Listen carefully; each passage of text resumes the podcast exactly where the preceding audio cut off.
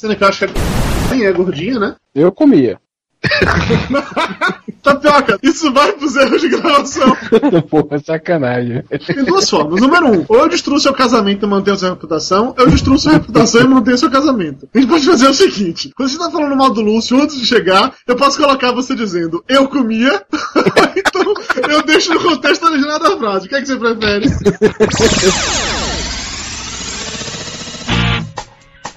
Está entrando no ar Papo de Gordo. Aqui é menos comida e mais conversa.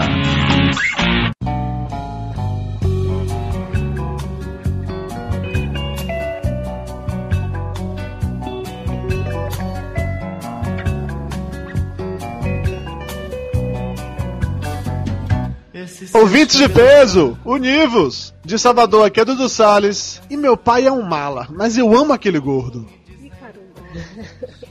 Eu não sei o que. A Mara já tá emocionada, tadinho. Então entra o tapioca e fala, eu comia.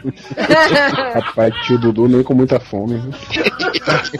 Salvador aqui é Mayra e meu pai é baixinho, careca, barrigudo e gago, mas eu amo a si mesmo. Cá por um minuto a gente ia falar e eu comia. De Nova Iguaçu aqui é Lúcio e papai sempre sabe tudo. Aqui de São Paulo é Flávio e ser pai é ser acordado todos os dias às seis da manhã pelos filhos. Não importa a hora em que eles vão dormir. Tadinho. Né? De mim, né? Dia Margosa aqui, doutor Tapioca. E ser pai é permanecer no prejuízo. De Bauru aqui é o Polar e eu não aguento mais gravar cast de Dia dos Pais com o Flávio. Puta, pode crer, né, meu? É o segundo. Cara, eu nunca participo de bosta nenhuma de cast de ninguém. Quando eu sou chamado é Dia dos Pais, certeza. E lá vai estar o Flávio gravando junto. Que merda, chama o Roco. Chama o louco, aquele puto lá. Pois é, ouvinte de peso, nós hoje falaremos sobre o Dia dos Pais. Dia dos Pais passou há mais ou menos uma semana, todo mundo aqui deve ter comemorado muito com seus pais, ou pelo menos pensado nos seus pais nesse dia, ou pelo menos ligado pros seus pais nesse dia, ou pelo menos, sei lá, lembrado que tem um pai. Ou, ou rezado pela alma deles, ou pensado, meu Deus, eu sou órfão, como eu sofro nesse dia, né? É Édipo, por exemplo. É, Édipo odeia o dia dos pais, né? Ai, que merda! Mas no dia das mães ele dizia, eu comia. Chegava na escola com os coleguinhas, e aí, Édipo, foi bom o dia das mães? Ô, Que absurdo, nós vamos falar sobre pais e não sobre mães, rapaz. Deixa de ser desnaturado, que terrível. ah, tudo bem. E- Elétrica chegava na escola no dia. E aí, o dia dos pais foi bom? Ô, Enfim, para falarmos sobre essa data tão especial, temos aqui hoje Alan Polar do Nerdrops. Polar, se uma pessoa que nunca ou- ouviu falar no Nerdrops quiser saber que diabos é isso, como é que você explicaria o que é o Nerdrops? Drops é um podcast que fala sobre notícias do mundo do entretenimento, cinema, televisão, quadrinhos, videogame, miscelânea, tecnologia em geral, né? E deixa as pessoas que não conseguem acompanhar as notícias dessa área aí diariamente, elas vão, escutam às segundas-feiras e já ficam totalmente inteiradas do assunto. Ou seja, vocês falam de tudo um pouco e não tem um nicho específico específico. Cara, a Mayra sacaneou pesado agora. nossa senhora. Tadinho, pô, que é isso? Ele, ele não fala assim não, porque ele- eles não merecem isso não. Eles têm um problema sério, pô. Eles cuidam de pessoas com, com dificuldade de convívio social, eles criam um SUSI lá no grupo, não é isso? Isso não é fácil, pô. Pô, eles, eles quase conseguiram integrar o Súcia à sociedade já. Ele já consegue andar na rua sozinho. Ele já consegue andar na rua sem bulinar o hidrante, já tá valendo já. Ele já parou com aquela mania de se agarrar nas pernas, na perna das pessoas. Ele só não perdeu ainda o hábito, toda vez que cumprimenta alguém, passa a mão na bunda, né, Polar? Não, esse ele não perde nunca. Tem que cumprimentar com a bunda na parede. Não falaremos mais sobre o SUSI hoje, porque hoje é uma data comemorativa, é especial, é dia dos pais, não é dia da putaria. Que absurdo isso, vocês ficam desvirtuando o assunto toda hora. Ah, não, mas pra ter pai teve que ter a putaria antes. Opa, é isso aí. Rapaz, dona Mara Moraes, você tá agressivo hoje, viu? o programa de hoje pesa exatamente 638 quilos, que nos dá uma média bem razoável de 106. E antes que a Mayra resolva me bater com essa toalha molhada que tá na mão, vamos para os e-mails. E-mails. Ah, meu querido, meu velho,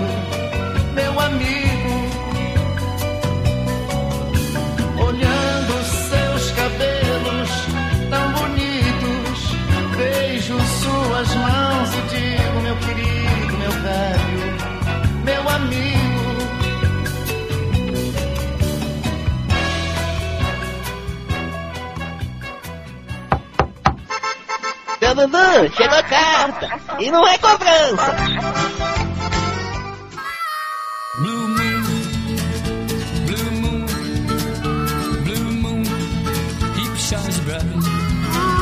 Muito bem, dona Mara Moraes. Estamos aqui para mais uma emocionante leitura de e-mails do Papo de Gordo. É isso aí, mais uma vez no meio da madrugada, mais uma vez caindo de sono e mais uma vez Dudu Salles me cutucando pra que eu fique animada. Exatamente, ainda mais que essa semana você andou meio adoentada, não foi? Você ficou entrevada, parecendo uma velhinha que não conseguia desentortar a coluna, teve que tomar injeção. Você tá melhor agora? Ah, meu filho, a melhor parte são aquelas drogas que eles dão pra gente. A gente fica vendo elefantinhos cor-de-rosa saindo da parede. É um soninho bom. A vida é maravilhosa, a vida é bela, a vida é colorida. Dorgas, mano, é Dorgas. pois bem, mas hoje vamos falar sério, porque o Papo de Gordo está participando do Blog Books. Dona Mara Moraes, você sabe o que é o Blog Books? Olha, eu sei que tem a ver com livro, eu sei que tem a ver com blog. Agora, como vão juntar essas duas coisas, eu não sei. O Blog Books é um concurso muito legal que transforma blogs em livros. E nós, do Papo de Gordo, estamos concorrendo. A gente quer transformar esse blog num livro. Ah, livro assim, tipo, pra ler no iPad? Eu acho que você pode também ter essa opção de salvar em PDF. Tava falando de livros reais, livros em papel, livros que serão inclusive vendidos em livraria. Você sabe o que é um livraria, dona Mara Moraes? Olha, até faz uma certa ideia. Eu só duvido que alguém vá comprar um livro nosso. Ali eu duvido de tanta coisa na vida. Eu duvidava que as pessoas iriam escutar nosso podcast, escutam, então o resto tá valendo, né? O fato é, o link tá aí no post, tem uma imagem bonitona, cliquem nela, votem na gente, votem no Papo de Gordo, nos ajudem a transformar o nosso site em um livro. E ao fazer isso, aproveitem também e votem no Mona Lisa de Pijamas das nossas amigas lá do Monacash, a Mafalda, a Elba, que também estão concorrendo, para também transformar a Mona Lisa de Pijamas em um livro. O Papo de Gordo tá concorrendo na categoria Universo Masculino e o Mona Lisa de Pijamas na categoria Universo Feminino. Então nós não concorremos um com o outro, muito pelo contrário, nós nos complementamos. Que bonito isso, hein? É, eu li no livro. Referência velha, malhação agora. Só a galera com mais de 30 sacou. E agora aquele momento que tá fazendo muito sucesso na podosfera, na blogosfera, na twittosfera, a campanha Volta Conrad. Piada sem graça de cu é rola. Volta, Conrad, cacete.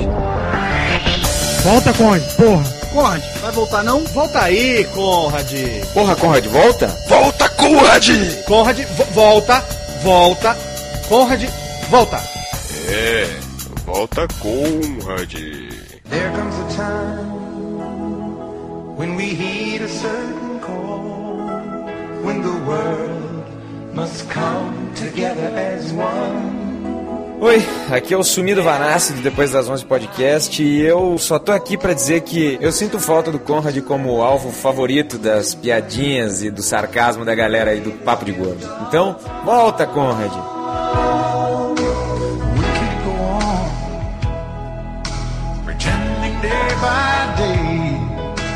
Oi galera, aqui é a Camis Barbieri do podcast dos Seriadores Anônimos eu estou sentindo muita falta das piadas sem graças do Conrad. E eu quero muito que ele volte pro Papo de Gordo. Então, Conrad, vamos parar de ser vagabundo e voltar a trabalhar, né?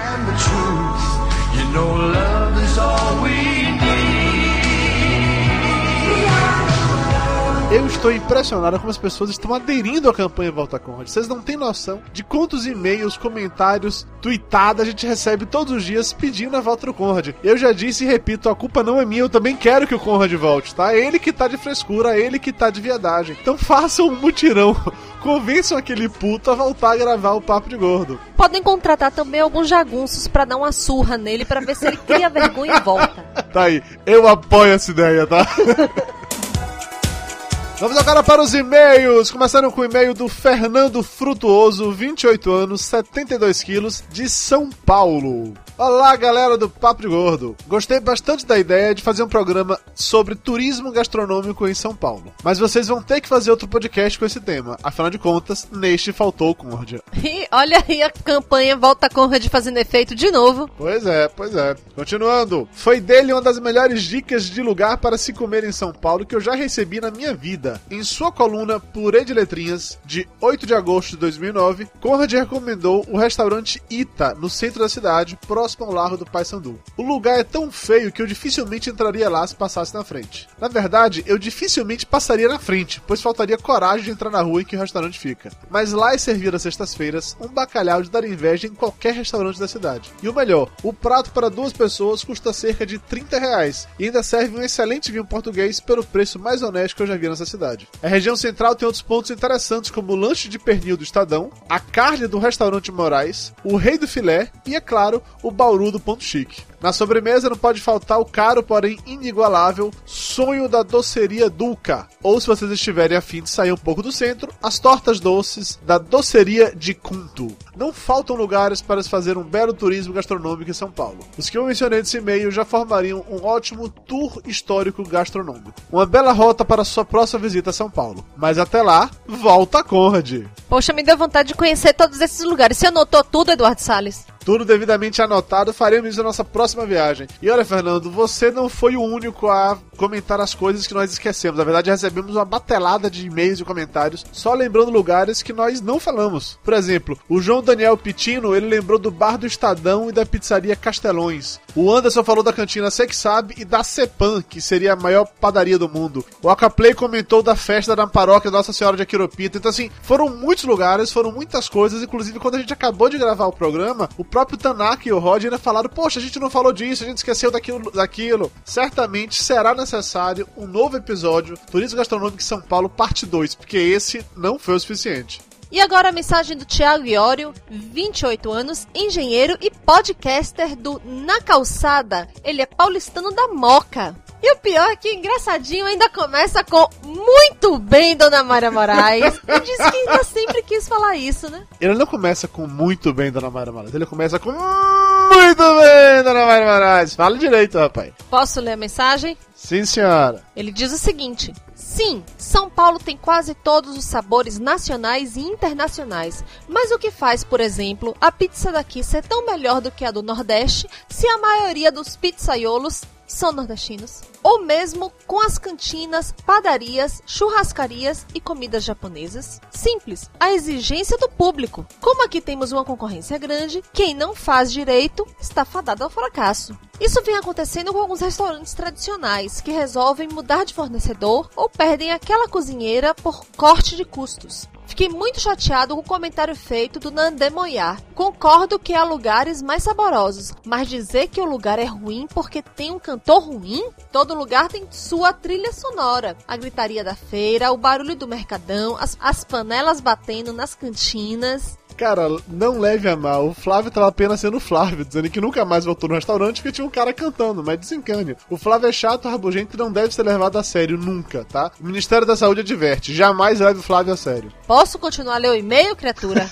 Discordo quando dizem que São Paulo é terra da pizza ou do fast food. São Paulo é a capital do rodízio. Temos rodízios de tudo: carne, pizza, comida japa, mexicana, árabe, frutos do mar, sopas, tem até rodízio de padaria, sem contar o rodízio de carros no trânsito. E já ouvi até dizer que tem rodízio de garotas de programa. Eu não posso declarar nada sobre o assunto. Durante todos os meus anos de experiência em São Paulo, eu jamais soube sobre esse tipo de coisa, tá? Eu não tenho nenhuma informação a agregar sobre isso, realmente. Mas que ficou com vontade, ficou, né, gordo safado? Eu não vou me comprometer, porque agora é hora de ler o e-mail do Rafael Portillo, 28 anos, de Recife. Ele pesa 120 quilos. Fala o seguinte: saudações e elogios redundantes por mais um Papo de Gordo. Muito interessante fazer este podcast depois de uma recente polêmica onde algumas pessoas queriam expulsar os nordestinos de São Paulo por esses estarem influenciando cada vez mais a cultura da cidade. Abri um grande sorriso ao apontarem que a maior parte dos cozinheiros, pizzaiolos e sushi, e sushi de São Paulo são nordestinos. Afinal, é até ridículo falar isso, levando em conta a grande influência dos italianos e dos japoneses. Sem querer menosprezar o povo de São Paulo, mas a cultura da cidade, gastronômica ou não, é um reflexo da cultura brasileira. Uma grande arca de Noé de pessoas, povos, culturas e costumes. Que bonito, hein? Arca de Noé de costumes, gostos, sabores, culturas, uau! Esse Portilho é um filósofo, é um, é um filósofo da podosfera, é um filósofo esse homem. Vamos agora para os abraços! Começando com um abraço para Arthur Felipe, que se diverte quando reclamamos que a média de peso do programa cai para menos de 3 dígitos. Porra, mas tem que reclamar mesmo, horas. Abraço também pro Elcio Pires Júnior, que também adora as frutas secas do Mercadão. Isso aí, Elcio, pessoa de bom gosto. Abração também pro Dagoberto Costa, Pro Hernani Fesquio, pro Isaac Young Lopes, que acha a Mayra a podcaster feminina mais relevante. Relevância, teu nome é Mayra Marais. Cara, já me chamaram de muita coisa, mas de relevante ainda não. Essa eu vou anotar na minha agenda. Abraço também pra Suzy, que sugeriu a coxinha do frangó que fica em frente à igreja matriz da freguesia do Ó, pra rimar. Abração também pro Wellington Magaren, Pra Cristina Gazelli, pro casal Ternurinha, Kel e Léo Luiz, do blog Action Nerds. pro Daigo que clama. Volta, Conrad! Abração também pro Frizone, Pro Flávio Furlan, pra Tanco, que recomenda o restaurante vegetariano indiano Gopala ou Gopala, não sei como pronuncia. pro Otávio, que pede pelo menos outras três edições sobre turismo gastronômico em São Paulo, Três eu não garanto, mas uma segunda pode apostar. Abração também pro Marcelo, que tem medo do churrasco grego. Ah, não tenha medo, o churrasco grego ele não morde, no máximo dá diarreia. pro Malcolm Tux, que sentiu fome escutando esse cast. Olha, cara, não foi só você não, hein? Abração também pra Gilda e pra suas filhas, Nath e Lu, que adoram a Mayra. Pro Ricardo Leite Pro Calango, que nos conheceu através do Masmorra Cast. e pro arroba Den Felsen, que tá fazendo a maratona do Papo de Gordo. O Denfelso, ele twitta cada vez que escuta um novo programa e já conseguiu alguns ouvintes novos pra gente. Eu prometi a ele um abraço via Twitter, então Denfelso, um abraço e um beijo no coração pra você, viu? É isso aí, galera. Chega de enrolação, vamos de volta para o programa. E lembre-se, daqui a 15 dias estaremos de volta aqui no papodegordo.com.br para mais um episódio inédito do seu podcast de peso favorito.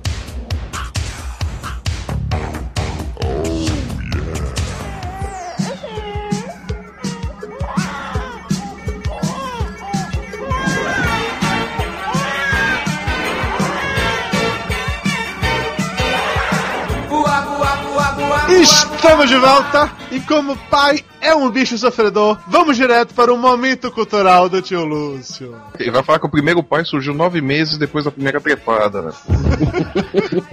O primeiro pai foi nosso Senhor Pai, Deus, que criou Adão. Mas tudo bem. O problema é o seguinte: como eu fiz uma pequena confusão na data de gravação do programa, eu só tenho metade do momento cultural pronto. Não, não, mas Flávio, em sua homenagem, como você é o pai do ano, eu tava numa educação especial de como que eram os pais no mundo animal. E eu só cheguei a separar três animais antes de. A anta, é. Mas o leão é um ótimo exemplo de pai. Como o macho dominante mata todos os filhotes que não são dele, ele carca todas as fêmeas pra garantir que todos os filhotes vão ser dele. É um ótimo exemplo de pai. Se eu não comia, o leão comia. Já o viado, o pai não participa da criação dele, só a mãe. Aí, ó, criada por mãe, tá explicado. E a avó, né? Outro pai exemplar que eu tinha separado aqui era o avestruz. O avestruz macho carcava também uma porção de fêmea e deixava elas colocar os ovos, mas ele tem um diferencial. Ele choca os ovos e cuida dos filhotes até a idade adulta. É um Como pai, o pinguim. é, pega uma porção de mulher. O pinguim é um ótimo exemplo também, né? A gente vê naquele filmezinho, aquele desenho animado maneiro, que eles que cuidam dos ovos, tem também Que desenho animado que é? Rap Fit é um documentário, porra! Oi. Papai, papai, papai. Papai. Não. De novo. Então, depois desse momento cultural, assim, tão momento cultural, vamos começar a falar realmente sobre os pais. Pra início de conversa aqui, vocês se dão bem com seus pais? Vocês brigam com seus pais? Já brigaram muito com seus pais? Não, hoje em dia eu me dou bem com meu pai, sim, não tem problema nenhum com ele hoje em dia, não. Já tive problemas, já ocasionados pelos mais diversos motivos, mas a gente encontrou um meio termo aí e tá, tá sobrevivendo numa boa aí. Tapioca, e você, Tapioca? Você e seu pai se dão bem? Tio Robertão lá? É, meu pai é, é meio fechadão, né? Meu pai sempre foi. Ele não é tão muito participativo, não, mas se dá bem, a gente pensa diferente em praticamente tudo, mas um respeita o outro, e é isso aí. Me dou bem com meu pai, cara. Tem uma característica especial, né? Que eu trabalho com meu pai na escola. Tem determinados aspectos que isso é ruim, outros aspectos que isso é bom. A gente discorda com os aspectos administrativos, mas concorda em vários aspectos de, de vida pessoal, de, de opinião, de maneira como as coisas devem funcionar. Então, sim, me dou bem 100% com meu pai. Muito bem com meu pai. Quer dizer, no meu caso é engraçado, porque eu só fui conhecer meu pai, ter contato com meu pai quando eu tava com 25 anos já. Então, o velho perdeu toda a chance de me botar de castigo, me dar bronca, de me dar surra porque eu peguei o shopping do carro, qualquer merda do gênero. Você já era caso perdido na hora que ele começou a conviver contigo. É, não, é, não tinha muito o que fazer, né? Eu aceitava do jeito que era, eu não tinha o que fazer. Não. Vai fazer o quê? Vai dar surra? não tem como, né? Vai pegar o cinto, né? Vem cá, moleque. Pega aí, né? Um cavalão de 25 anos. Você chamava seus amigos punk e dava porrada no velhinho, realmente não. não... Não, não, também não, né? Eu não sou tão cruel assim. Partindo do pressuposto de que minha mãe tem um saquinho de ouro, que é a minha irmã do meio, eu acabei ficando sendo a preferida do meu pai. Coitada da minha irmã mais nova, né? Que acabou tendo que dividir as atenções aí. Mas eu acabei sendo a filha que mais parece com ele, tanto fisicamente como também no temperamento e tudo mais. Esse negócio do fisicamente chegou a preocupar o Dudu um pouquinho, né? Você é tão semelhante assim, Dudu? Baixinha, careca. Não, mas é aquela história da, da fisionomia de você puxar mais pro lado do seu pai ou pra sua mãe. E eu pareço mais com o pessoal da família do meu pai. O que é engraçado, né? Porque geralmente diz que quando o pai e filho têm o mesmo temperamento, eles não costumam se dar bem, né? Mas eu não acho que Mayra é parecida, assim, de temperamento com o pai, não. E fisicamente?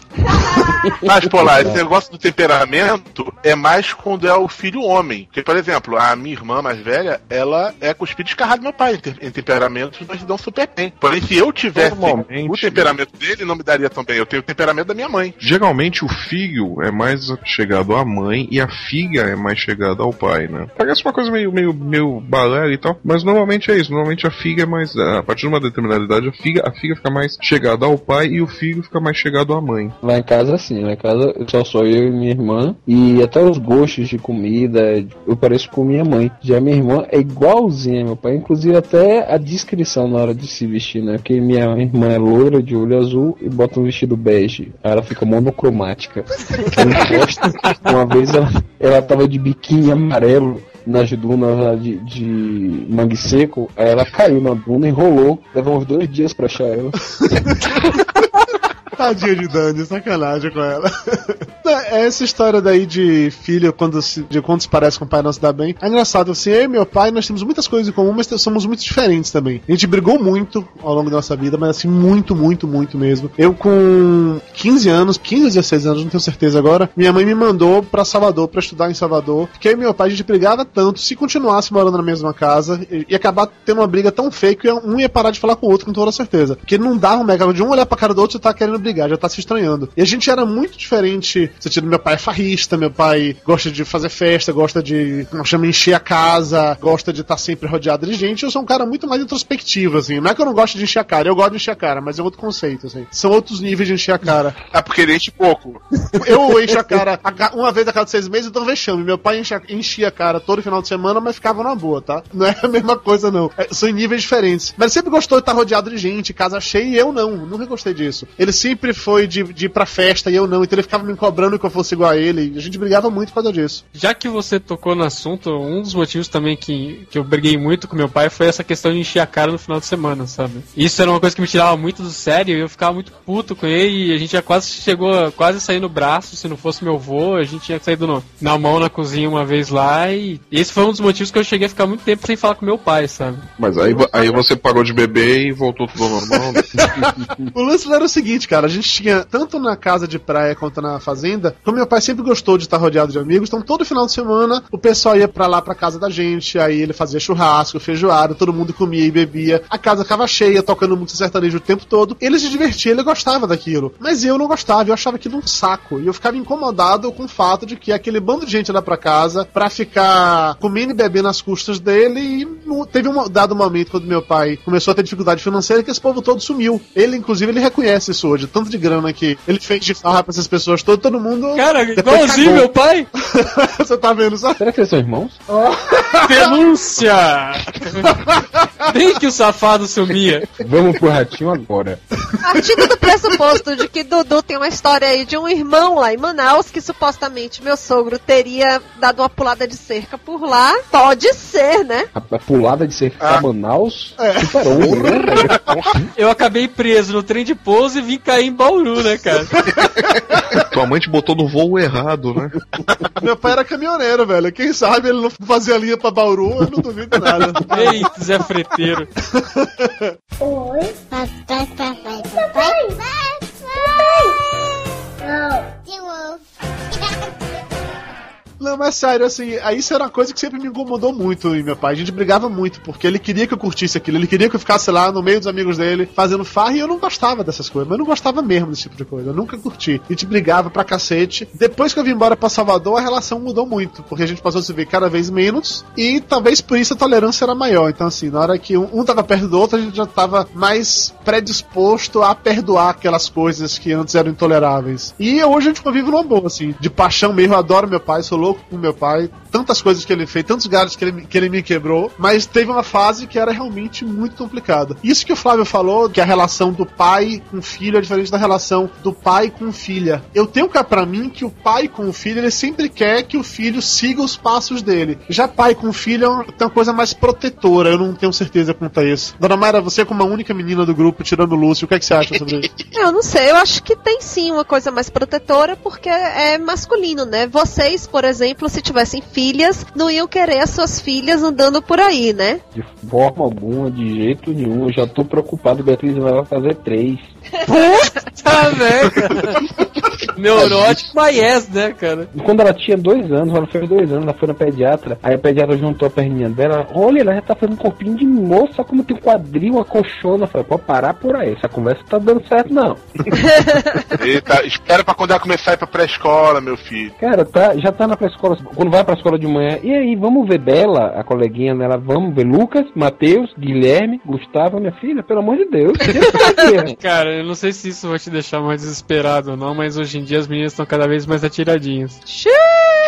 As menininhas da pré-escola que pulam em cima dos menininhos pra dar beijinho, cara. Exatamente o que eu ia falar. Meu filho tava no supermercado, a menina veio e pum, pulou por cima dele, mas encheu ele de beijo. Eu só, eu só puxei a gola e falei, meu filhão, esse menino valeu. Oi, papai, papai, papai. Papai. Não, de novo. Os pais normalmente querem que os filhos sigam os passos. O meu pai, por exemplo, ele é o workaholic. Ele acorda 4 da manhã pra trabalhar, fica trabalhando que nem um louco na escola até altas horas, só pensa no colégio, pensa no trabalho e quer que eu siga os passos dele. Só que eu sou um pouquinho mais preguiçoso, prefiro dormir até umas 7, umas 8 horas. Mas sem brincadeira, cara. Os pais querem naturalmente que o filho seja assim. Já a minha irmã caçula, que é tão workaholic quanto ele, ele não cobra. Tanto que a minha irmã, durante as férias todas, ficou só trabalhando. Porque não precisa cobrar, né, Lúcio? Já que ela é workaholic, né? Mas se ela não fizesse, não cobraria. Mas aí sabe o que ela vai fazer? Porque ela não deixa de fazer. Diferente de você, né, Lúcio? Exato. Mas como eu também sei que ela vai fazer, eu tô tranquilo. Esse tipo de mentalidade que enfraquece relacionamentos, Lúcio. É mais legal ainda saber que agora ela ouve o podcast, né? Mas tudo bem. Baby, outro beijo no coração. Já que o Lúcio puxou essa questão aí do pai ser workaholic e ele não, vocês têm coisas que são parecidas com seus pais? De, não digo nem característica física, falo de comportamento mesmo. Ó, uma coisa que eu sou muito igual ao meu pai. Eu acredito que eu aprendi com ele. Viciado em leitura. Leio tudo quanto é tipo de coisa, pra, estudo sobre tudo quanto é tipo de assunto, sem nenhuma preocupação se aquilo é a minha área ou não. Quero saber sobre tudo. Então isso é uma coisa que eu aprendi com ele. É, uma coisa que eu aprendi com meu pai é questão de responsabilidade com o trabalho. Eu, tanto eu quanto ele, a gente é muito responsável com o que a gente faz. Não só porque na minha área já exige, mas eu acho que em tudo a gente sempre procura fazer isso. Não é só fazer, fazer bem feito. Isso eu peguei dele. Vou lá? Cara, isso é uma coisa que me irrita muito, que eu vejo que a cada dia eu pareço mais com ele, sabe? eu me identifico com isso, cara. Cara, isso é tão irritante, porque quando eu era porque eu não vou ser igual a ele, não vou ser igual, eu tô cada dia pior, sabe? Cada dia igualzinho a ele. Eu sou irritado que nem ele, eu me irrito por qualquer coisa. E uma coisa que eu acho que eu peguei dele, sabe, é que ele quando se enfim alguma coisa, ele vai de cabeça, sabe? Aquilo lá, ele põe, sabe? Ele fica o tempo todo trabalhando naquilo, ele bota aquilo na cabeça, vai até o fim. E eu acho que eu sou assim também, cara. Eu acho que o fato de eu ainda eu estar ainda no Drops é isso, né, cara? Que eu botei na cabeça que isso aí vai ter que dar alguma coisa, então eu tô mergulhado nisso. Não sei até onde minha mulher vai aguentar, mas eu tô nessa, né, cara? Você vai descobrir, não se preocupe. Não, isso que você falou agora, Polar. Cara, comigo e com meu pai é a mesma coisa. A gente era muito diferente e hoje em dia, cada vez mais eu me acho parecido com ele. Não em tudo, né? Tem coisa que somos muito distintos, assim. Agora, certas características, por exemplo, tanto eu como ele somos extremamente. Você é cheio de mania, eu sou cheio de mania. E boa parte delas eu sei que meu pai também tem. Tanto eu como meu pai, a gente é muito sorridente, brincalhão, amigos todo mundo e tal, não sei o que. Agora tem aqueles caras que se tornam amigos irmãos e tem aqueles caras que vão te odiar pra sempre, entendeu? Assim como meu pai, sempre tive muitos amigos, de conhecer muita gente e tal. Agora tem coisas da personalidade dele que não dá pra mim, não, não rola. Agora eu lembro quando eu era criança, ele comentava coisas assim do tipo: Ah, você não gosta disso ah, hoje, mas eu da sua idade também não gostava, não, e hoje em dia gosto e tal. Isso de coisa simples, tipo tomar café, comer salada. Dar o cu? Não, isso aí não. Eu não sei como é que você foi criado, palavra na minha família. não tinha essas coisas, não, entendeu? Eu não sei se aí em Bauru as coisas são diferentes, mas em Amargosa, pai não ensina esse tipo de coisa pra filho, não, Em entendeu? Bauru rima, né? Então deve fazer muito. Dona Mayra Moraes, e você, suas semelhanças com seu pai? Também tem a história de cobrar muito de si mesmo e de querer que as coisas andem muito certinhas, de não aceitar muita injustiça, de tomar as dores dos outros, mesmo que você não conheça a pessoa. Agora tem também a parte do cabeça dura, né? De achar que é o dono da verdade, de achar que vai resolver os problemas do mundo e que sozinho dá conta de tudo. De achar o Dudu um mala também, achar que ele não serve pra filha dele também. E ficou uma dúvida, Dudu. Você diz que cada vez mais você tá parecendo com seu pai. Quando é que você vai fazer um filho lá em Manaus, hein? Véi, Dudu, Dudu já foi pra Manaus. Você não tem noção do olhar que Mayra me lançou agora. Acho que tem um Duduzinho de dois anos de idade agora correndo lá pela Floresta Amazônica. Ouvintes de Manaus, se vocês virem aí o índio gordinho, barbudo, é o filho do Dudu. Ele só sabe falar uma coisa na língua tupi. Mimimi, mimimi, mimimi. Filho da puta. Quando eu acordo de manhã, fico tão feliz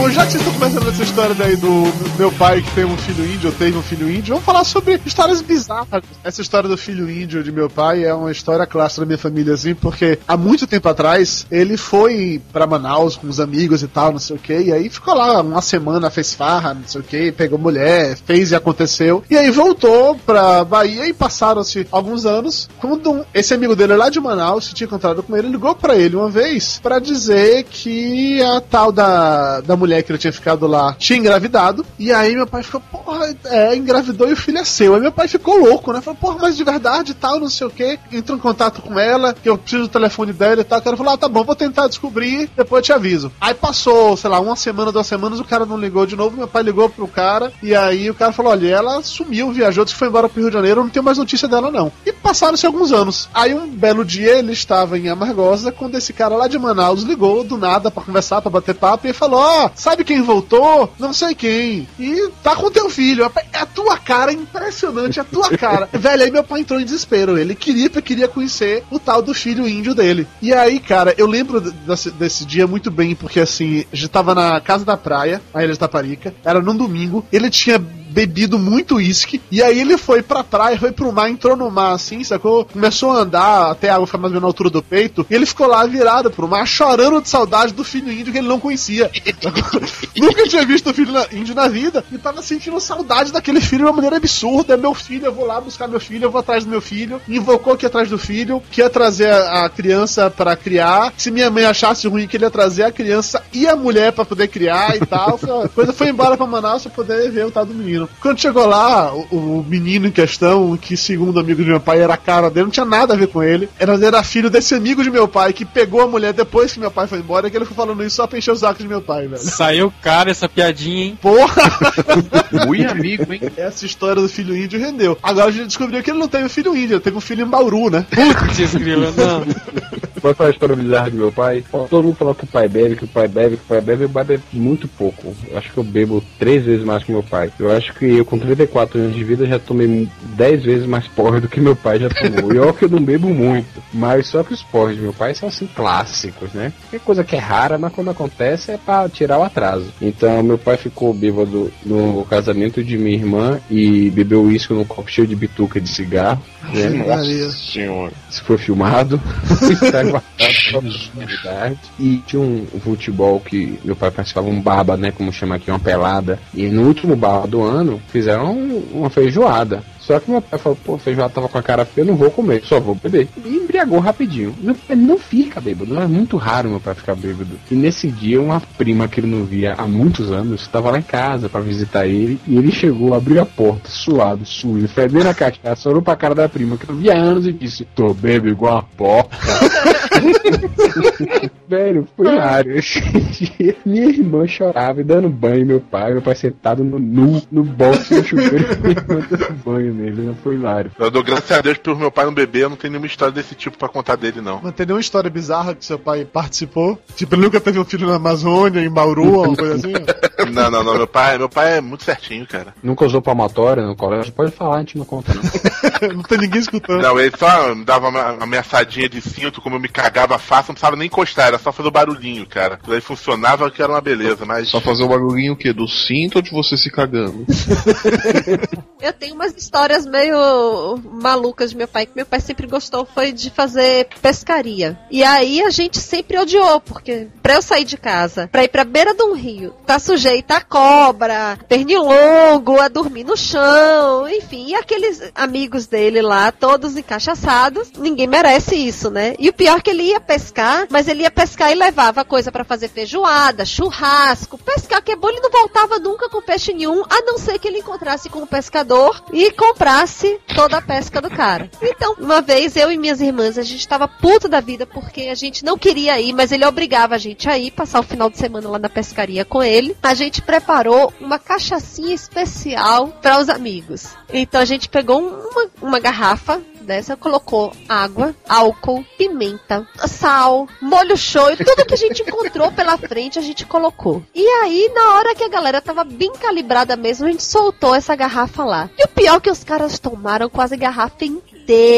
achando que era cachaça de verdade. E o efeito colateral depois foi inacreditável, porque a galera ficou passou muito, mas muito mal. Eu não sei se foi a cachaça de verdade que fez eles, eles passarem mal, ou se foi realmente nosso drink do inferno. Você pode ser processado por um envenenamento, algo do tipo, não pode não? Pode, e eu não bebo nem água mais em sua casa, Dudu.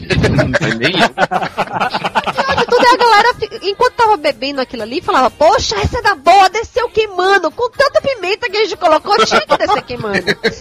Cara, essa eu, não, essa eu não sei se é verdade, quem conta é minha mãe, né? Quando eu era pequeno, meu pai, assim, meu pai foi gerente de banco, né? Sempre rolava aquela social com os clientes, então era churrasco direto. Diz que uma vez meu pai chegou e. Eu não sei o que, acho que ele foi, foi tomar banho, ou ele foi usar o, o vaso, eu não sei o que aconteceu, ele estourou a cabeça lá, perdeu o equilíbrio estourou a cabeça. Aí disse que minha mãe contou, né? Que eu vi meu pai todo cabeça toda enfaixada, eu, eu falei, mas o que aconteceu? Ah, o seu pai aconteceu um problema na hora que ele foi sentar no vaso. Aí disse que eu peguei, sentei no vaso, olhei pro meu pai, olhava pro vaso, olhava. Eu falei, pai, mas é tão simples!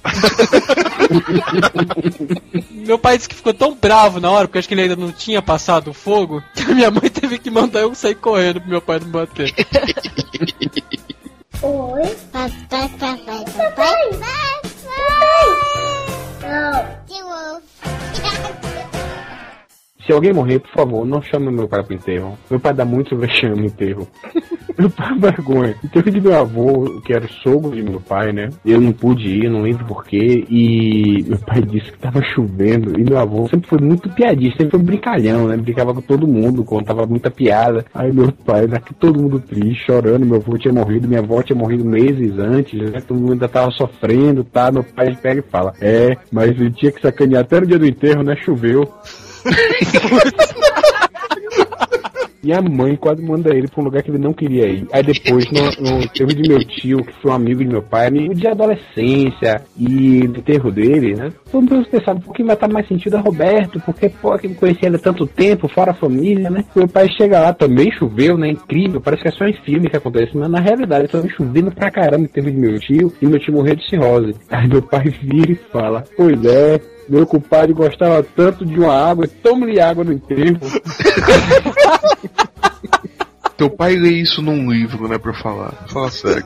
Não sei de onde é que ele tira. No meio do enterro, todo mundo chorando, ninguém passando mal, outra banana, meu pai solta umas dessas. velho. Meu pai enterro é terrível. Não, não, não chama. Se alguém morrer, eu não levo meu pai. Tadinho, tio Roberto, velho. Flávio, alguma história do seu pai? A única história que eu sei nem sou eu mesmo, né, porra? Diz uma coisa bizarra que teu pai fez. Eu. Então dizer que não tem nada do meu pai, cara, porque senão o pessoal vai achar que trabalhar muito e não beber nada é- deixa a vida sem graça. Mas pior que deixa mesmo.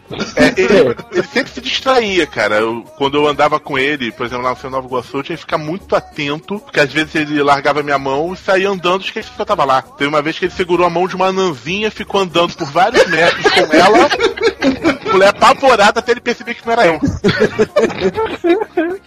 Meu pai, com a delicadeza dele, uma vez foi fazer minha irmã ah, do meio pular uma poça de lama e deslocou o ombro dela. Que simpático, cara. Eu ainda tô imaginando aqui o pai do Lúcio de montada com E depois explicando pra mãe do Lúcio, né? Pô, mas eu gostei mais dela do que dele.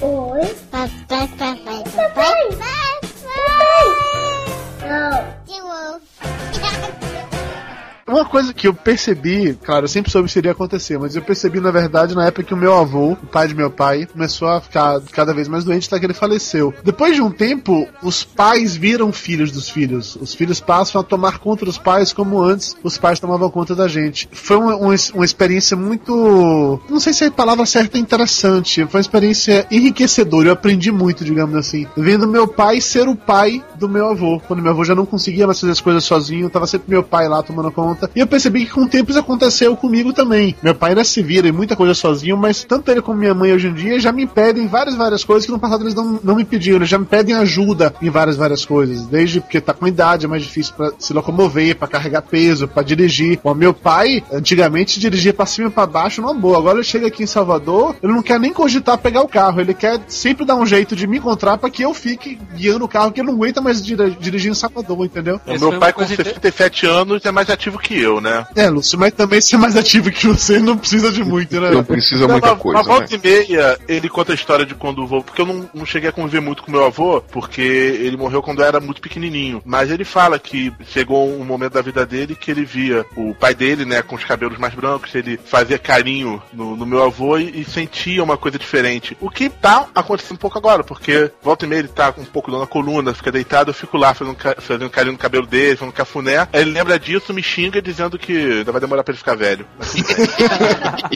É é uma coisa interessante, né? Porque o fato de eu, de eu ficar tão irritado de estar ficando igual ao meu pai, porque dizem que meu pai era é o espírito do meu avô, né? Que eu odiava. Porque ele foi um cara que, sabe, nu- nunca soube lidar com a família, né? E acho que ele sempre achou que ele nunca ia precisar de ninguém. E ele destratou muito meu pai, né? Por muito tempo, ele destratou a família e principalmente meu pai. E no fim da vida, quando ele já tava todo tomado, era câncer no pulmão, câncer na próstata e tudo mais, o único que realmente se dispôs a ficar com ele e a cuidar foi o meu pai, né? Passou o tempo, tudo, cuidou. Quando ele, pô, mas o que você tá fazendo, sabe? Só você. Esse sempre foi o que mais ele enxotou, o que mais ele se crucificou e falou tudo. E não, é meu pai. Aquilo mexeu um pouco comigo naquela vez, sabe? De ter visto ele falando isso. E ele ficando lá, indo dormir na casa do meu avô, acordando super cedo pra ir trabalhar e voltando o tempo todo pra ver como ele Nenhum dos outros filhos que ele tratou melhor fez isso, entendeu? Mas o meu pai teve a coisa de ficar lá. Aquilo mexeu comigo. E eu espero que eu consiga fazer isso com meu filho e que eu possa passar uma segurança pra ele, que ele possa fazer o mesmo por mim, se eu precisar, né? E que eu possa fazer o mesmo pelo meu pai também.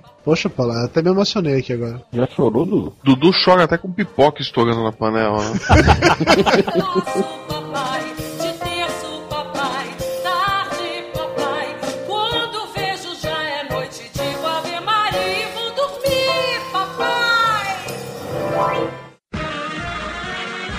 Vitor Long Próspera, a gente é do Nerd Express, assessores do Bolão Podcast BR, e aqui comigo tá o Grafo, que sabe tanto de futebol quanto o Molusco. E aqui tá o Maru, que gosta tanto de futebol que torceu pro Japão. E do meu lado tá o Pablo, que descobriu todos os resultados da Copa no Orkut antes da Copa. E em nome de todo mundo que não gosta de futebol, que nem a gente, a gente quer agradecer a participação de todo mundo no Bolão Podcast BR e dizer que mesmo não gostando do assunto, a gente sabe mais do que todo mundo.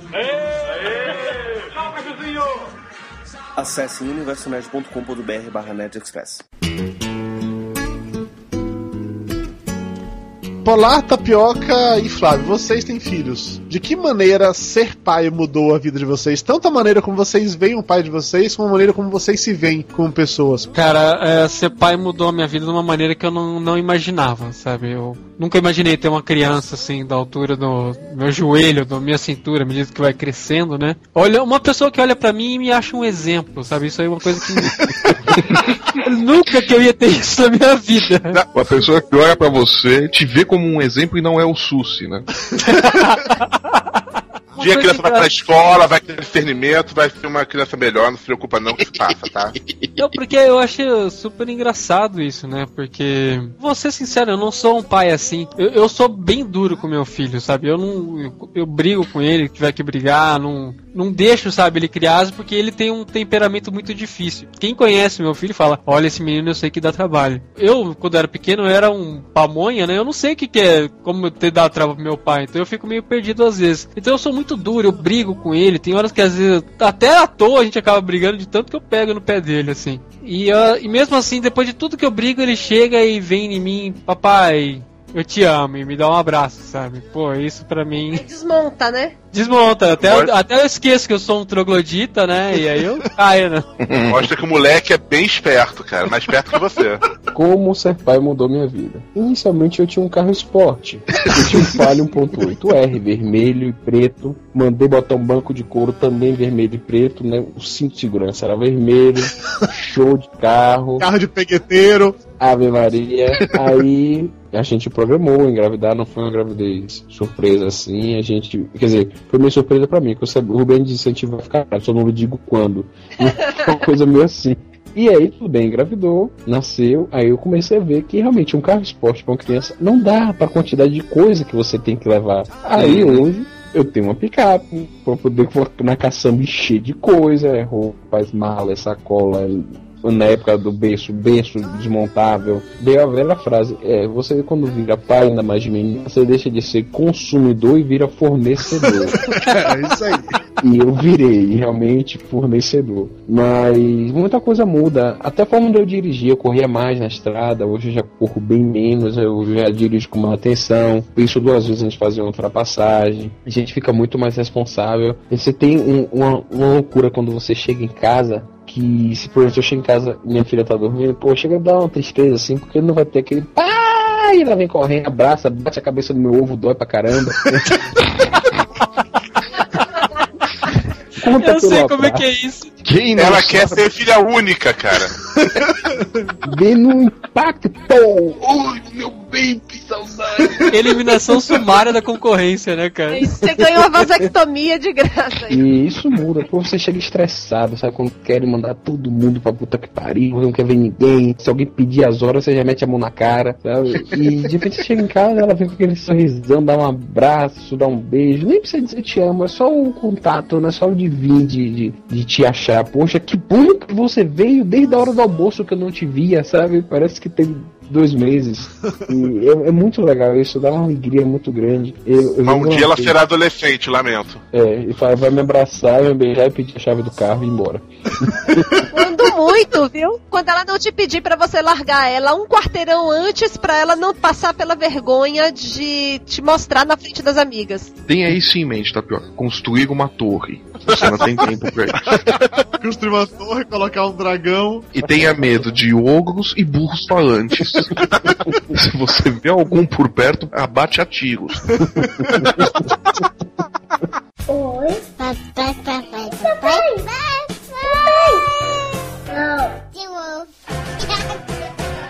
Flávio, de que maneira ser pai lhe mudou, mudou sua vida? Muda muita coisa, né? Eu sempre digo que antes do Logan nascer, eu, eu não era gente. Depois que o Logan nasceu e tudo, né, que, que, que o, o Logan necessita e tudo mais, todo o cuidado especial que ele precisa, me deu uma lição de humildade, me deu uma lição de, de, de, de ser gente. Então eu tenho, eu tenho esse jeito grosso, eu sou estourado com todo mundo e tudo mais, mas muito disso daí é casca também. Quer dizer, na verdade, quando, quando alguém precisa de alguma coisa e tal, eu acabo saindo correndo e muito disso foi, foi em função do Logan, né? Foi onde eu, eu voltei a prestar atenção no que realmente importa, né? Conta um pouco dessa história, se você não se importar, claro, daquele seu primeiro texto lá no Vida com Logan, aquela primeira informação, aquele primeiro susto. Porque assim, pra quem não sabe, eu acho que todo mundo que escuta o Papo de Gordo sabe, já que te conhece, conhece o Vida com Logan, o Logan tem síndrome de Down. E foi o seu primeiro filho. Uhum. Como é que isso mexeu contigo? Como é que, como é que você reagiu a isso? Cara, é aquela coisa, tem aquele texto do, do- no blog ao sobre, né, que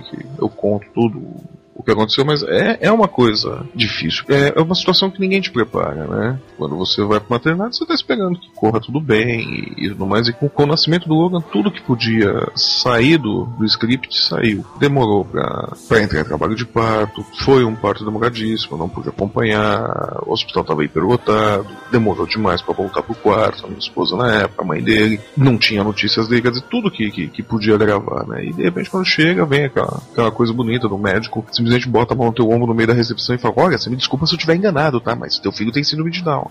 E você toma um soco no estômago ali na hora e você tem, sei lá, alguns pais levam muito tempo, mas na prática você tem dois, três dias pra se recuperar aí e correr atrás, né? Porque você entra num, num universo que você não, não faz a menor ideia do que, vai ser o dia seguinte, porque você não tá preparado pra isso. Você vai se preparando pra isso um dia de cada vez, buscando informação, tentando saber e tudo mais. E é aquela coisa, eu não trocaria o Logan como filho com nenhuma outra criança no mundo. É o melhor presente que eu pude ter. A melhor coisa que podia ter acontecido na minha vida foi o Logan. Foi o que me preparou para ser pai hoje do Max também. Cara, aquele negócio, se eu tiver que morrer pelos dois, eu morro. E o Logan, o que ele precisa, o que é necessário, é um, é um cuidado constante, uma estimulação constante, é uma necessidade de estar correndo atrás da- das coisas e para mim isso não é trabalho, isso daí é, é a melhor coisa que eu posso fazer pra ele, é deixar ele o mais preparado que eu puder pra ele enfrentar o mundo, pra ele, pra ele seguir, porque eu sei que eu não vou durar pra sempre. Porque tem essa, né? A gente não cria o filho pra gente, né? Cria pro mundo. Exatamente. E no caso dele, principalmente, ele tem que estar preparado para encarar o mundo. Eu sempre tive isso muito claro na minha, na minha mente. Eu não vou durar pra sempre. Eu não vou poder proteger ele sempre. E é uma coisa que eu tenho que me policiar. Eu tomo muito cuidado para não proteger o Logan. Às vezes eu pareço um pouco cruel com algumas coisas com ele, de, de, de forçar um pouco a barra de- do estímulo, de fazer ele se esforçar, de fazer ele ir atrás. Forçar ele um pouco além do limite do que ele tá indo. Tirar ele sempre da, da, daquela zona de conforto que ele se coloca, né? É uma coisa meio cruel. Mas é necessário, eu prefiro que eu faça isso. Quando ele tiver que enfrentar uma situação lá fora, ele vai estar preparado, né? Então é, é jogo, né? É difícil, é difícil, mas não, não é difícil no mau sentido. A coisa constante, você tem que estar sempre preparado para fazer isso, mas não de uma maneira negativa. Pelo menos para mim, não. Não de uma maneira neg- negativa. Engraçado que tem uma mãe aqui, a até, que ela também tem um filho com síndrome de Down. E é super preparada, assim, contigo, já sabendo o que é, né? E cuida bem do menino. E uma coisa que ela disse que eu nunca tinha percebido e que é a maior verdade do mundo. Diz que o que falta neles em cognição, às vezes intelecto, sobra em amor. Eles são extremamente amorosos, os pacientes com síndrome de Down. E se apegam muito aos pais. Eu acho que isso até facilita, eu não sei se você percebe isso, mas facilita você aceitar tudo e lutar pelaquela pessoa que é tão inocente, né, de tudo isso, Eu- não tem culpa de nada. Eu costumo dizer, eu costumo olhar pro Logan às vezes, quando ele, quando ele tá fazendo alguma coisa, quando ele tá. Uma briga constante que eu tenho com ele, quando ele tá com muito sono, ele começa a brigar pra não dormir. Que ele fica assim, insuportavelmente chato. Mas aquele chato assim de ele vai mexer no rádio aqui, aí. Não, ele já apertou o botão do rádio, agora ele vai pegar aquele livro ali na estante, não, ele já pegou o livro da estante, agora ele vai ligar a TV na outra sala, aí ele volta pra apertar o botão do rádio de novo e fica, né? Alucinando pela casa e tal. Eu falo, Logan, não dá, para, dá um tempinho e tal. Aí ele vem e me beija. E abraça e me beija. Eu falo, cara, você não vai conseguir resolver tudo dando beijo no rosto do teu pai. Aí ele vem, abraça e dá beijo e fala, ah, papai. Aí tá o irmão dormindo no berço e, ah, neném, eu não, não acordo, neném. Mas ele é, é grudado. Eu fico louco, abismado, orgulhoso, tudo, uma mistura, vendo ele com o Max. Porque o, o Logan é filho do meu primeiro casamento. Então ele não, não mora comigo, ele fica comigo mais aos finais de semana. Mas é engraçado como ele e o Max, eles ficam se procurando, eles ficam tentando se manter sempre no campo de visão, um do outro. O Max, pelo menos quando a gente coloca ele sentado no berço e tudo mais, ele tenta localizar ver onde tá o Logan. E o Logan também se mantém sempre por perto. E quando eles se olham, quando eles fazem alguma brincadeira juntos, algum- alguma coisa de, de toque e tal, não dá pra colocar em palavras. É, é um negócio muito engraçado, muito, muito bonito de, de ver. E o Logan é, é um, um grande coração loiro que fica andando pela casa, né? Ele é só coração, né? Como o Tapete falou, é uma. Eu não diria que é uma característica, mas é um, é um traço que você vê muito neles. É uma inocência, é um carinho, é um- a facilidade pra amar que eles têm que é, é invejável. E o Logan é bem isso mesmo. Logan, outro dia eu fui com ele num, num pet shop 24 horas aqui em São Paulo e foi muito engraçado. Ele, ele vai, ele é louco por criança, né? Então tem criança perto, ele vai abraçar, ele vai querer abraçar, vai querer beijar. É dele isso, né? E nós, era de noite, já nós estávamos lá comprando ração pros bichos, não- lembro direito o que que era. E o Logan tinham duas meninas, mais ou menos da idade dele, talvez um ano de diferença. Ele tá com 5 anos agora. E estavam as duas menininhas lá vendo os bichinhos na gaiolinha. Aí o Logan chegou perto de uma e foi dar o beijo, né? O beijo no rosto. Aí a menina, não, não, é, não sei. Se afastou, né? Aí a outra, que estava do lado, viu e veio e deu o beijo nele. Aí essa que se afastou ficou com raiva, falou: Não, peraí, vem cá, você não tá querendo beijar? Eu fui, coisa né? de mulher mesmo isso, viu? Não, aí de repente quando eu olhei, estavam as duas ali beijando assim, no rosto. Falei, mas, mas o que que tá acontecendo aqui? Sabe, e pai olhando pra mim assim, tipo, você fez isso? Não, não, pega aí, vem cá. É sensacional o Logan. Assim como é o Max também, né? Que eu falo que é o, o bonequinho que, que carrega a bateriazinha do choro, né? Não, é, ele, ele é um sarro, ele tá quietinho, brincando, bonitinho, rindo e tal, no berço. Aí de repente ele começa. Aí eu falo, ah, tá enchendo a barrinha do choro. Ah, quando enche, ele começa. Carregou, né? Carregou a barrinha de energia, agora vem, né? Mas é um barato, é um barato os dois. É muito engraçado. O Max, quando ele era novinho, o Max me escangalhava de ir com ele, que é período de cólica, né? Do, do neném e tudo. Era muito engraçado, porque ele, era- ele sempre foi muito risonho, o Max, né? Então você pegava ele no colo e ele tava rindo assim. Aí de repente ele começava a ficar vermelho, olhando pra você assim, vermelho. Tal. Aí saía aqui e pum. Aí parava assim, te olhava e começava a chorar. Eu falei, cara, eu não posso fazer nada, foi você que peidou, não fui eu. Tem que ele esperasse que a beirada fosse arder tanto. Mas era muito engraçado, cara. Aí, aí como todo pai, claro, né? Você pega e entrega pra mãe, né? Fala, toma. Aqui em casa, eu tô, às vezes quando eu tô sozinho com Beatriz, aí quando eu vejo que ela tá ficando vermelha, que ela tem é, o bicho passando, Beatriz faz cocô diariamente, de dois em dois dias. Diariamente, todos os dois dias é ótimo. Porque já sabe quando dá dois dias que ela vai fazer, né? E aí quando o Ben sai, ó, fica de olho Bia que Bia vai fazer cocô. Aí eu já fico, quando ela fica vermelha, eu ligo, pare o que você estiver fazendo, largue tudo, venha pra casa, que Beatriz está fazendo cocô. Se vire, mas eu me virei, peguei o telefone e liguei pra você. Não, iniciativa. Max é engraçado, porque o Max ele, encolhendo, ele vai afundando o pescoço e ficando vermelho, né? Você tá no colo de alguém, você vai afundando o pescoço, vai. Daqui a pouco ele começa a ficar branco de novo, vai erguendo o pescoço outra vez e começa a rir de novo.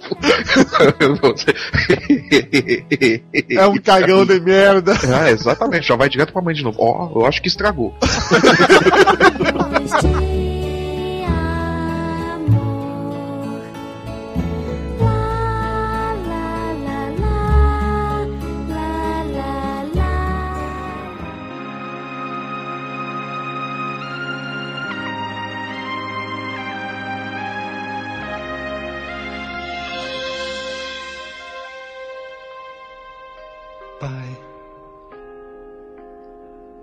pode ser que daqui a algum tempo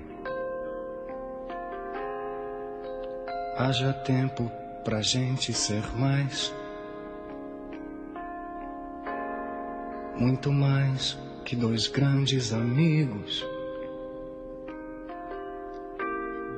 Pai e filho, talvez. Pai. Quando você tava falando mais cedo essa questão toda do, do amor incondicional com o Flávio, ele daria a vida pelos filhos. Eu acho que é a maior sensação de ser pai, eu não sou pai, sempre tive vontade, ainda pretendo ser pai um dia. Quem sabe se conseguirei ter essa benção. Eu, eu tenho dois aqui que eu alugo pro final de semana.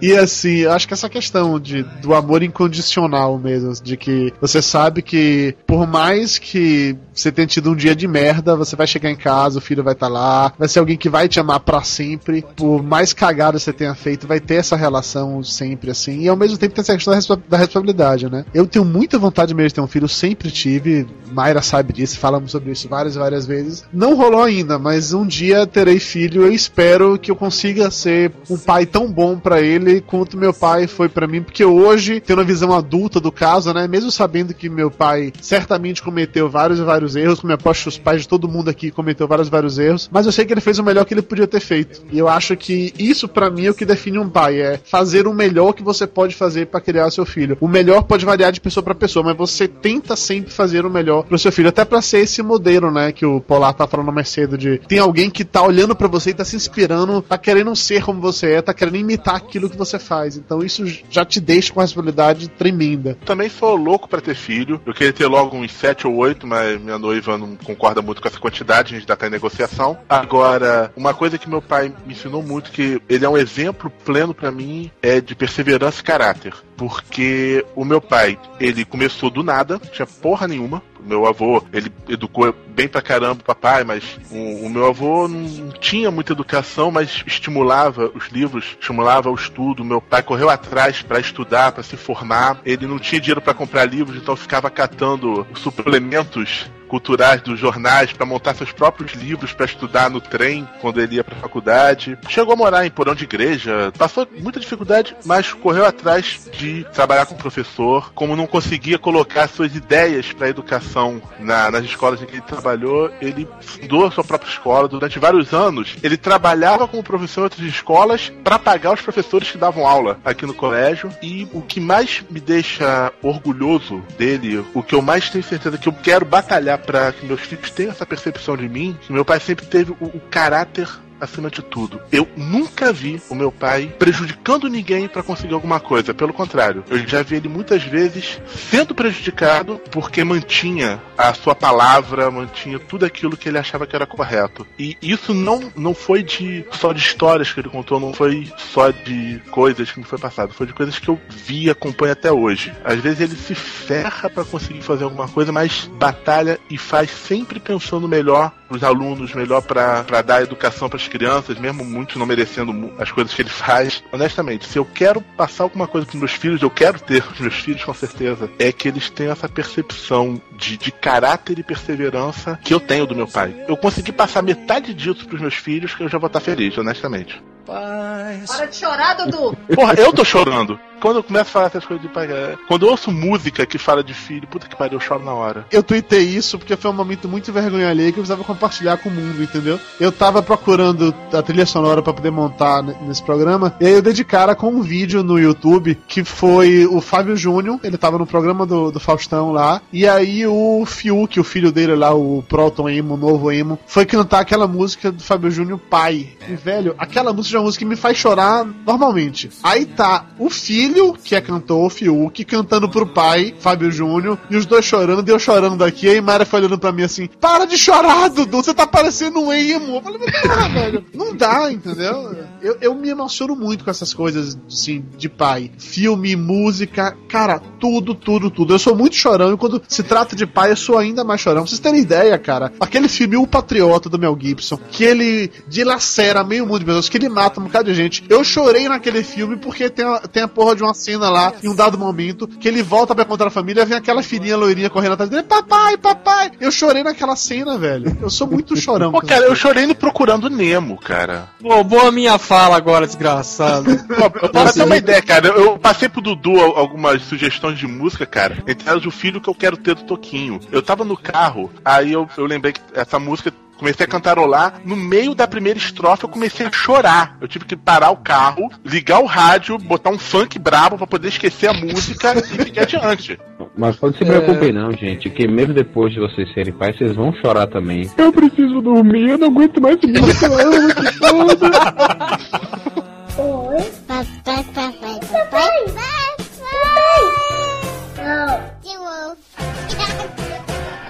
Você falou do Patriota, eu lembrei da- de uma cena no, no- no Procurando Nemo, que eu vejo aquela cena, toda vez que eu assisto, eu, eu me desmonto, sabe? Quem ass- assistiu sabe, né, o que, que se passa no filme. É aquela hora que o Pelicano começa a contar pro Nemo o que, que o pai dele tá fazendo pra encontrar ele, e o olho dele vai, assim, ficando grande, enchendo assim, ele ficando impressionado com orgulho do pai dele, pô, aquilo lá, pra mim, sabe, É. eu- é isso que eu quero ser, sabe? É porque os pais são heróis pros filhos, né? O, o segundo filme de pai que mais emociona, cara, eu acho que é o Peixe Grande. Agora, nenhum filme supera Minha Vida em termos de choro. Cara, Peixe Grande, eu chorei, feito uma, uma descontrolada no cinema. Eu não conseguia parar, eu, eu soluçava de tanto chorar. O Minha Vida, cara, é Michael Keaton numa fase, acho que era pós-Batman, já tinha rolado o primeiro Batman, mas isso não é relevante pra história. A mulher dele tá grávida, ele descobre que ele tá com doença terminal, que ele vai morrer que ele não vai ver o filho dele crescer. Então ele fica gravando vídeos, como se fosse pro filho saber quem ele é, e contando, ó,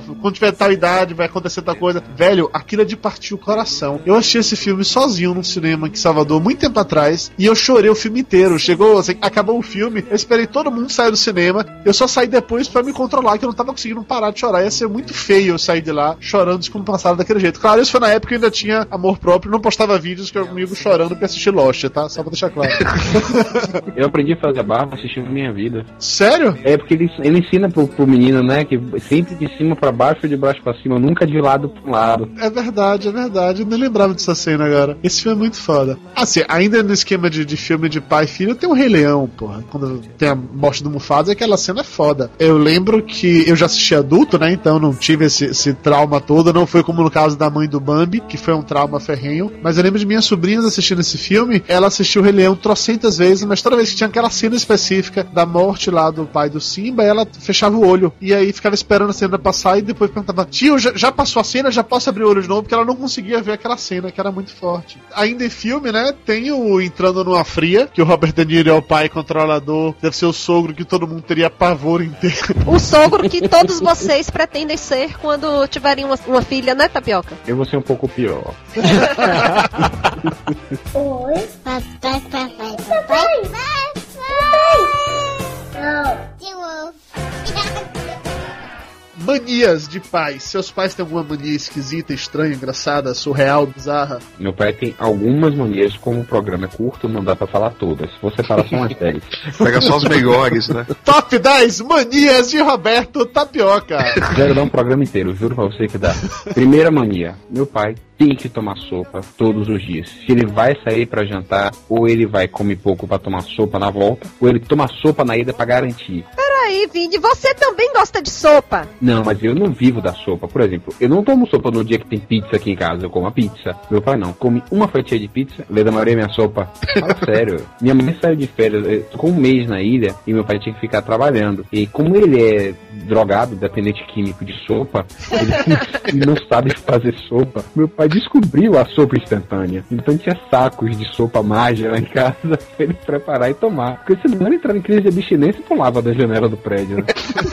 Segunda mania, salada. Não, a salada tem que ter, todo almoço tem que ter a salada. Meu pai come com dois pratos. Um prato para a salada e outro prato para o prato principal. E a salada tem todo o método. Primeiro você coloca o azeite, o molho de soja e o aginomoto no prato, mistura bem. Depois de devidamente misturado, você vai colocando as partes da salada, cortando em cubinhos de um centímetro quadrado, medidos.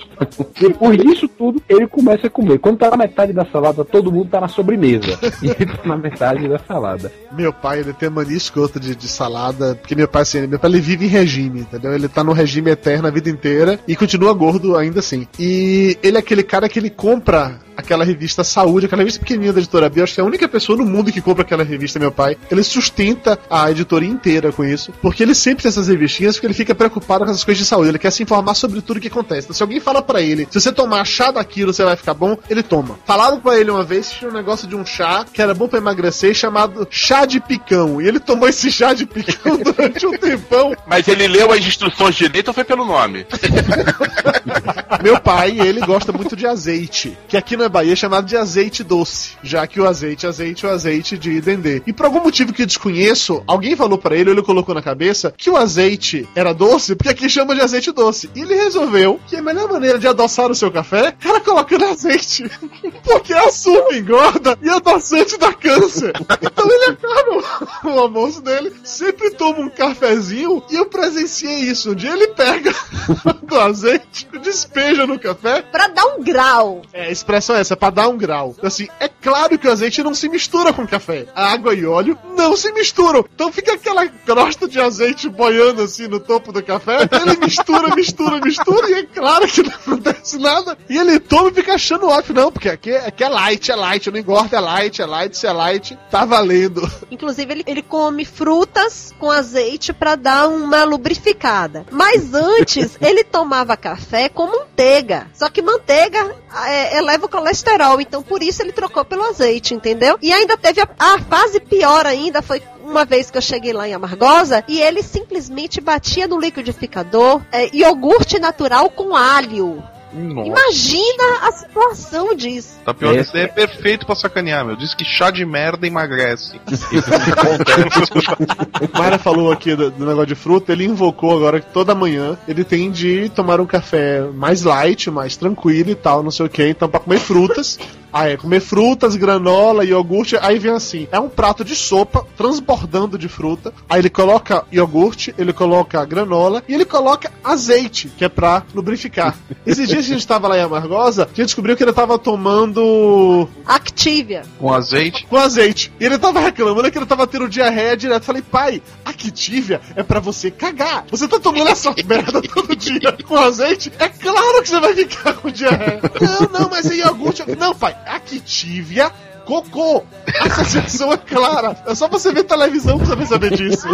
Meu pai agora ele tá fazendo uma nova dieta aí. É, é tipo uma seita aqui na Bahia. Não vou entrar em maiores detalhes, não citarei nomes nem nada. Mas um dos preceitos dessa, dessa seita de emagrecer é que, primeiro, a razão pela qual as pessoas não eram gordas nos anos 60 é porque elas comiam bem. Então, o foco central da dieta é que tem de fazer comida como era feito nos anos 60. E, paralelo a isso, tem que, antes das refeições, tomar um caldo quente, seja um café preto, seja uma sopinha, é pra poder matar a fome. Só que, assim, o conceito de antes das refeições é antes, tipo assim, meia hora antes, pra poder passar a fome. E na hora que você for comer, você tá comendo fome. O que meu pai faz, basicamente, na hora do jantar, é que vem um prato de sopa, que é o caldo quente dele. Ele toma um prato de sopa e, na sequência, janta. O que não deixa de ser diferente, porque na época ele usava também Herbalife, que falaram pra ele que Herbalife emagrece. Só que ele tomava Herbalife e começou a engordar, porque você tinha que tomar Herbalife no lugar de uma refeição. Ele fazia as refeições e tomava Herbalife. Eu não entendia porque não funcionava com ele.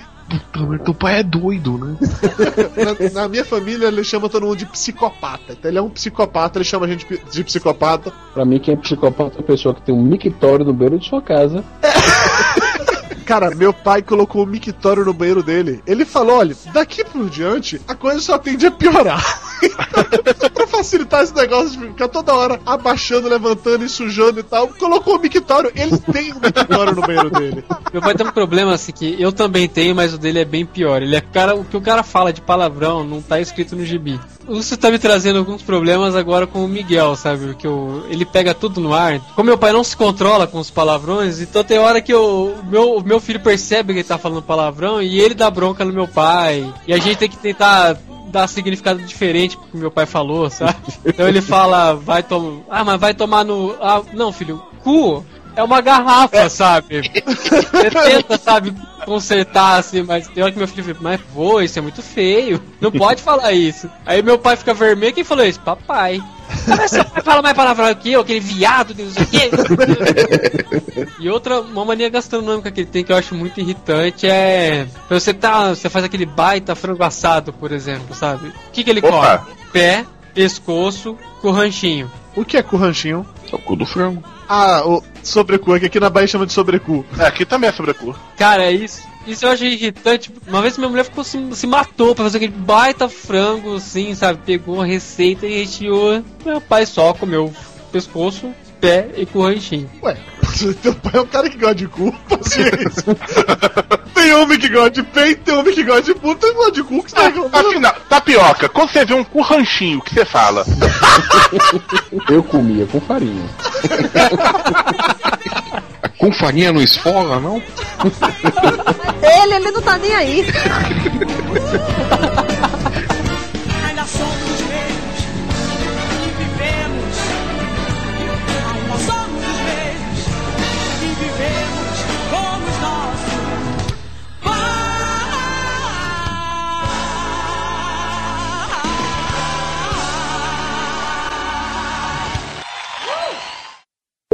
Eu coloquei o nome do Lúcio lá da apresentação, caso ele apareça, mas eu tô levando fé que ele não vai aparecer. Mas enfim, ele esqueceu que achava que era quarta-feira, que não era hoje, não. Curiosamente, Flávio, que é a criatura que sempre faz essas coisas, tá aqui, né? E ele não. É, mas eu tô aqui por conta do sono, cara. Eu tô cansado demais pra subir a escada pra ir dormir, então. A pauta é isso, é, foi falar mal, merda chegou. É, eu tô ouvindo agora. O viado gordo entrou aqui. O viado gordo entrou aí, foi, foi bom pra você? O viado entrou aí e tal, pediu licença, te deu um beijinho antes. Pô, i- isso não vai pros erros de gravação, por favor. Vai. O dia dos pais, me respeitem os pais. Então você vai colocar o quê? O Tapioca falando, você falando do Lúcio, o Tapioca falando eu comia? Cadê o viado do Lúcio? Ah, eu comia. Vai ficar assim. Se eu tiver com muita paciência, cara, você vai colocando isso o programa inteiro. Começar a falar, por exemplo, da música Paz do Fábio Júnior e o Tapioca fala, rapaz, eu comia. Imagina, Pedro de Lara, eu comia. Não, não, não. Fazer uma, uma fake entrevista com o Tapioca. Doutor Tapioca, o que, é que você acha de Silvio Santos? Eu comia. E do Faustão? Ah, eu comia. ah, isso você já, já corta o ar, né, da edição, né? Eu comi. Vamos nessa? Então não sei o que eu vou falar. Ah, na hora eu penso qualquer merda. Só não vale falar eu comia. Imaginou? De amargosa que é doutor tapioca e eu comia. Eu não vou falar isso. Pelo menos eu não vou falar isso aqui. Eu não sei o que é que eu vou falar na hora que você editar. né?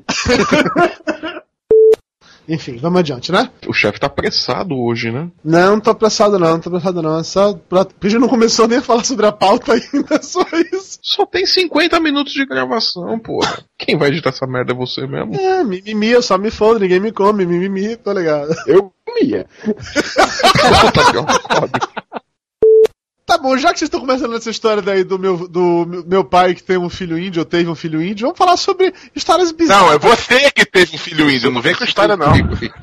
Tapioca, Dudu, quando chegou na Amazônia, em Manaus, viu aquela aldeia indígena, ele disse o quê? Rapaz, eu comia todo mundo. Não liberou nem o pajé, velho. Nem o pajé foi liberado. tô morrendo de sono, tô entendendo mais nada. Eu nem sei o que Cara, eu não comi sei mais nada vez. também, velho. Eu comi tanta coisa que eu nem sei o que, é que eu comi agora. Você comeu o cu de um frango do, do polar. Mas tapioca, o Lúcio falou que amanhã resolve o seu problema. O que que você diz pra ele? Eu nem ouço mais o que, é que você pergunta. Você fala, tá pior que você dizia o quê? Eu digo eu comia. Eu nem ouvi o que é que você falou. Peraí, Tapioca, tem uma notícia pra você aqui. Jogos Gay, em sua oitava edição, o evento reúne 10 mil gays e lésbicas em 35 modalidades. É, E aí, tapioca? O que é que você quer dizer sobre isso? Se eu comia, eu comia toda. Botava em fila e comia. Papo de gordo. Com a gente é menos comida e mais conversa.